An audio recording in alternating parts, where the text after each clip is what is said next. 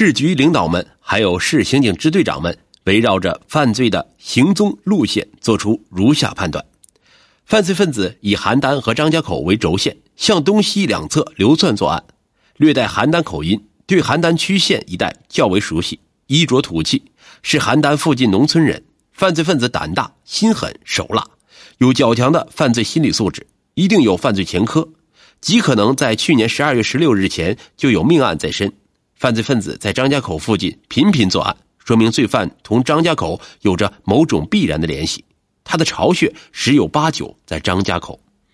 虽然指挥官们谁也不愿意承认这样的事实，但事情偏偏是这样明明了了。罪犯不仅在张家口作案。还就在眼皮底下藏身，这对于一个真正的公安人员来说，还有什么事情比得上如此的奇耻大辱？犯罪分子也偏偏要同公安干警百步迷魂阵。四月十六日，在山西长治市大酒店将同房间的钱建涛男三十四岁杀死。四月十八日，又窜至大同市飞天宾馆将林学文男二十七岁杀死。五月五日，在山东济南市泉城宾馆将吕继刚杀死。这三起案件都用的是杨春风身份证住进的旅店，查，不惜任何人力物力彻底查清，追寻的范围迅速扩延，扩延到驻军邯郸籍转业复员花名册上，扩延到市区各县邯郸籍转业复员兵上，扩延到司法羁押领域。干警们日夜奔波，行程千里，不仅走访了大塘湾、沙岭子监狱，还走访了一个个作案现场。提取了所有被抢物品清单，查阅了涉及案情分析的所有资料档案，单是因警力不足而靠通讯征集的信件就发出三百多封，一风突起。刑事案件的背后往往牵扯着诸多社会基因，刑侦期间往往出现捉摸不透的扑朔迷离，但只要有着为民除害的钢铁信念，有着对公安事业的执着追求。有着脚踏实地的扎实工作，就一定会曲径通幽，迎来柳暗花明的新境观。六月十六日中午，张家口市公安局值班室电话铃声响起，省厅五处来电，要求张家口协助邯郸市邯郸县公安局搜查崇礼县一个叫一马图乡黄家湾的地方，村民李某红可能同八幺零绑架人质案重大嫌疑人李进东有联系。值班人员不敢怠慢，层层下达。崇礼县公安局副局长刘永亮电告一马图派出所，从侧面摸一下黄家湾是否有这个人。要讲方法，不要找人太多，防止打草惊蛇。最后，刘副局长没有忘记嘱咐一句：一小时后，派出所干警通过治安积极分子了解后，向县局反馈，黄家湾村确实有一个邯郸人，名叫李进东，其聘妇不是李某红。而叫李海云，现在正在李家地里帮厨。闻讯后，刘副局长带领四名刑警驱车直赴一百六十华里外的一马图乡派出所，崎岖山路一路颠簸，到达派出所已经下午七点钟。经过研究，决定晚间行动。一马图乡位于崇礼县西北部的山沟里，地形十分复杂。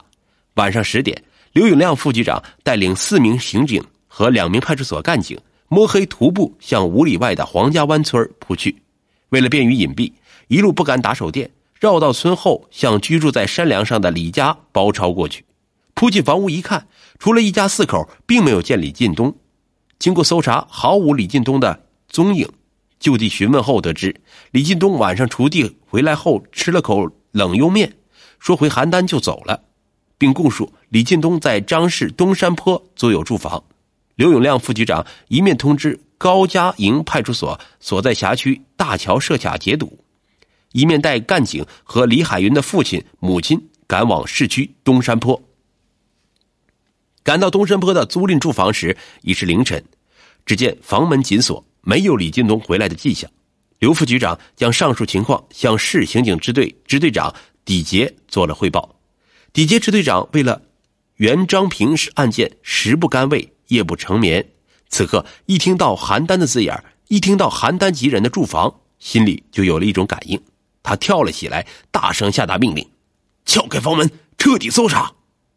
在搜查中，从李进东用过的书包中搜出中国银行宁波分行长城优惠卡一张，北京邮政专用储值卡两张，哈尔滨华美合作银行客户查询卡一张。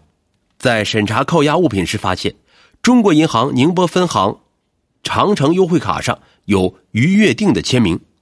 啊，李进东，果然是你！底杰支队长联想到袁章平系列抢劫杀人案中，在河南新乡九州宾馆五幺七房间被害人于跃定的名字。这一重大线索的发现，使刑警支队的干警们愤昂不已。底杰这个轻易看不到笑容的中年汉子，一时也抑制不住难以名状的感情。市级领导们获知这一消息后，赶到刑警支队听取了汇报。凭着多年公安工作经验。命令支队对李进东的租住房屋做进一步搜查，同时对李海云家也要进行全面搜查。果然，从李海云家中发现了一把印有“大同飞天宾馆”字样的梳子，印有“武警宾馆”字样的洗发膏袋。在李进东住在东山坡住宅的床铺下，又搜查出于跃定持有的中国人民银行长城卡一张、太平洋商行荣誉贵宾金卡一张等大量物证。综合分析认定，李进东就是化名袁章平、杨春风，涉及四个省作案十一起的抢劫杀人狂魔。幽灵终于在山城露出真形。十七日，对李进东在张氏东山坡的住房和李海云家实时进行了全天候监控。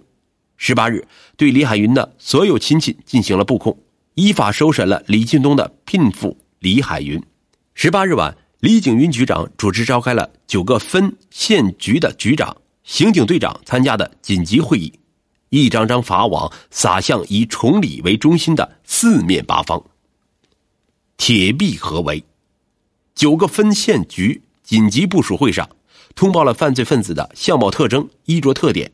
李景云局长特别强调了六条抓捕查控措施：一是根据李进东惶惶不可终日的情况和心态。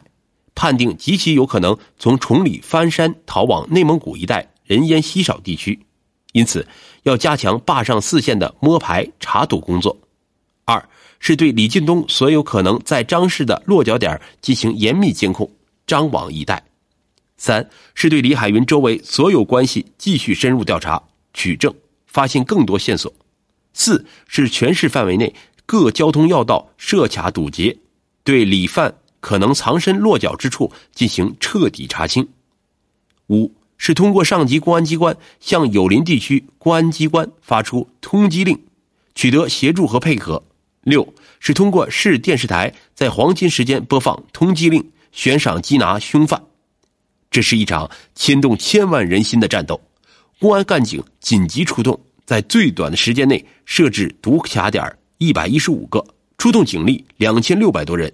组织清查小组一百多个，市委书记冯文海对破案做了具体指示，副书记于振华、副市长王建雄亲自到市公安局督战，省公安厅副厅长李立一行专程到张市部署缉捕工作。市电视台通缉令播出后，全市人民同仇敌忾，纷纷要求加入堵卡队伍。在请缨的群众行列中，有一个叫贾金的小伙子。他是李金东住在东山坡的邻居，他万万没想到，这个见人就笑、开口叫大哥的邻居，竟是一只披着人皮的恶狼。他攥着拳头说：“我要到道口上去，就是瞅背影，我也能变出这只狼来。”他在卡子上守了五天五夜，同李进东在建筑宾馆碰过面、说过话的服务员小宋和锅炉工老庞也出现在堵截行列。所有的干警，包括一个个内勤和政工人员，也披挂上阵。市局政治部高林、赵存禄、孟新宅三位主任都是五十岁的人了，也在大雨瓢泼的十八日晚奔赴崇礼深山。从大搜捕当天，莫要说公安报警电话，单是各区县刑侦队长的手机就铃声不断。有群众报警，李海云有个亲戚在张北，请注意张北查控。杀人魔鬼李进东竟逃向何方？专案指挥部在一遍遍审视着这个问题。十九日这天，坐落在大山深处的张北县小河子村个体司机李平照例起了个大早。连夜的雨水使乡村的土路泥泞不堪。李平走出院门，望了望灰蒙蒙的天空，盘算着今天能不能出车。这时，从野外走进一个一瘸一拐的男青年，二十多岁，一米七的个头，穿一身条状湿漉漉的深蓝色套装，手提黑色提包，脚穿着沾满泥浆的黑色胶鞋，显然在雨夜走过漫长的山路。年轻人盯着院里的出租汽车，客气的问李平：“师傅，你的车走不走？这场连夜雨，山路没法走啊。能到你家里暖暖身子吗？”年轻人露出一副乞求的神色。坝上人既好客又富同情心，李平将他让进家门，拿出自己的衣服让他换上，两人攀谈起来。